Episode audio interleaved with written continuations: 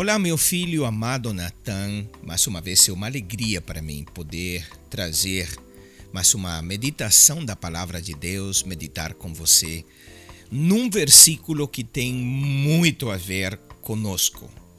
E digo conosco, com você e comigo, porque você mais do que seus irmãos tem se envolvido na batalha que nós temos livrado nesses últimos anos. Você tem estado mais perto, pelas circunstâncias, é claro, mas tem acompanhado aí a batalha que temos tido e estava preparando um programa de rádio e achei que era prudente que a gente meditasse juntos nesta palavra.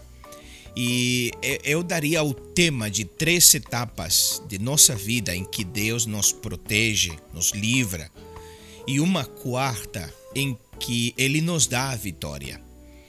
E está baseada em Isaías capítulo 8, versículo 9, que diz: Reuni-vos, povos, e sereis quebrantados. Ouça, todos vocês que são de terras distantes, vistam-se para a batalha e sereis feitos em pedaços. Disponham-se e sereis destruídos. Aleluia!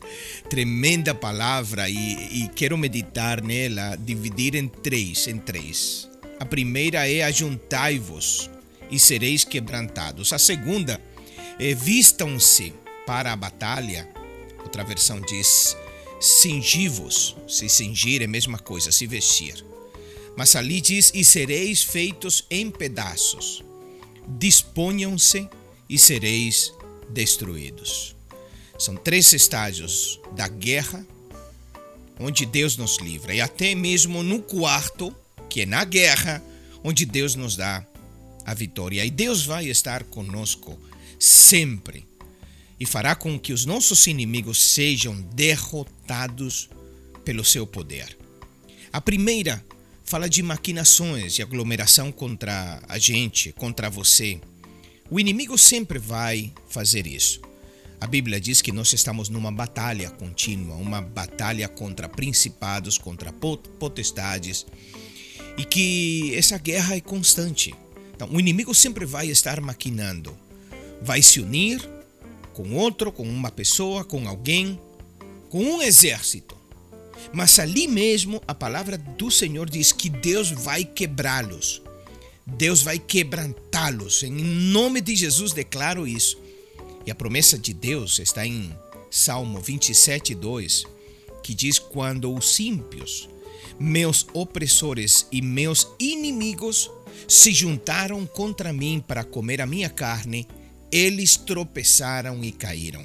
E eu declaro que os nossos inimigos que se ajuntaram contra nós vão tropeçar e vão cair. Em nome de Jesus, vão tropeçar e vão cair. Ora, às vezes o inimigo passa esse primeiro degrau e atinge o outro. No entanto, a palavra do Senhor diz mesma coisa: vão ser quebrados, vão ser feitos pedaços, vão se preparar, tomar a espada, que é cingir, vão pegar a arma que vão usar contra nós, vão sair para a batalha, mas ali Deus vai quebrá-los em nome de Jesus. Quem quer que seja o inimigo, sejam advogados, bancos, sejam grandes empresas, sejam os juízes, Deus vai quebrá-los porque Ele está conosco.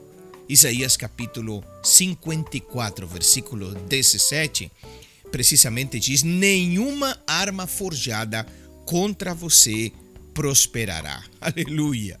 Nenhuma arma forjada contra nós prosperará. Agora, o terceiro diz: Disponham-se e sereis destruídos. Imaginem que uma pessoa se levanta contra você, já se reuniu com outras pessoas e agora estão planejando já vão atacar. O que vai acontecer provavelmente dentro de pouco, em nosso caso, que o inimigo vai já para a batalha mesmo. A palavra é a mesma. Não vão prosperar. Deus vai fazer eles pedaços, vai esmagá-los, porque o Senhor está conosco. E diríamos que nós provavelmente já estamos nessa fase. A ameaça já é um problema, uma, uma, uma situação iminente. A gente vê ali o inimigo diante dos nossos olhos e talvez até façamos como fez, segundo diz a Bíblia, igual aquele servo de Eliseu que viu o inimigo lá em cima na montanha, pronto para atacar a casa de Eliseu e ficou nervoso e foi correndo gritando onde estava Eliseu e Eliseu disse: Senhor, abre os olhos dele. Depois Eliseu disse para ele: Olha, tranquilo, não temas, porque mais são os que estão conosco do que os que estão com ele. mais são, meu filho amado, os que estão conosco do, dos que estão com os nossos inimigos. Ora, concluindo essa parte, tudo indica que Deus nos entrega ou nos dá a vitória mesmo antes da batalha. Muitas vezes Deus fez isso e nós nem percebemos. Quantos planos foram feitos contra nós e Deus os confundiu, os quebrou e continuará a fazê-lo. Sua promessa está em 2 Tessalonicenses, capítulo 3, versículo 3, que diz: Mas fiel é o Senhor que te confirmará e guardará do mal. Ele nos guardará do mal, meu filho. Mas ainda há um quarto estágio do qual o versículo não fala: o palco da batalha. Sim, Devemos admitir que muitas vezes, por muitas razões, Deus permite que isso também aconteça. O inimigo consegue ultrapassar essas três linhas da preparação, de, de, se reunir, de se armar para a batalha, de se preparar para a batalha e chega a batalha. Mas por quê? A resposta também está na palavra. Deus permite que isso aconteça porque ali na batalha ele mostra o seu poder, a sua glória ele nos fortalece, ele faz que a nossa fé cresça, porque nos outros três bypass é praticamente invisível a salvação de Deus. Nem percebemos, mas na batalha vemos a mão de Deus nos libertar com poder. E mesmo que a gente vá na batalha, nossos inimigos vão ser derrotados. É por isso que diz em Isaías capítulo 41, versículo 10: Não temas, porque eu sou contigo. Não te assombres, porque eu sou teu Deus.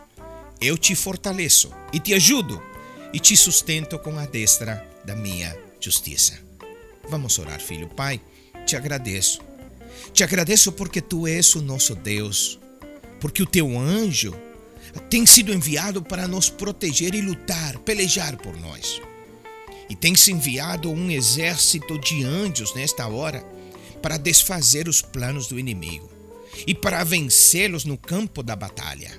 Senhor, eu declaro que uma grande vitória nós teremos e glorificaremos o teu nome e contaremos por gerações a vitória que tu nos deu. Senhor, nesta hora, eu declaro isto em nome do Senhor Jesus que o teu poder se manifeste e que os nossos inimigos sejam destruídos, envergonhados, e o teu nome seja exaltado. Amém. Um beijo, filho, te amo.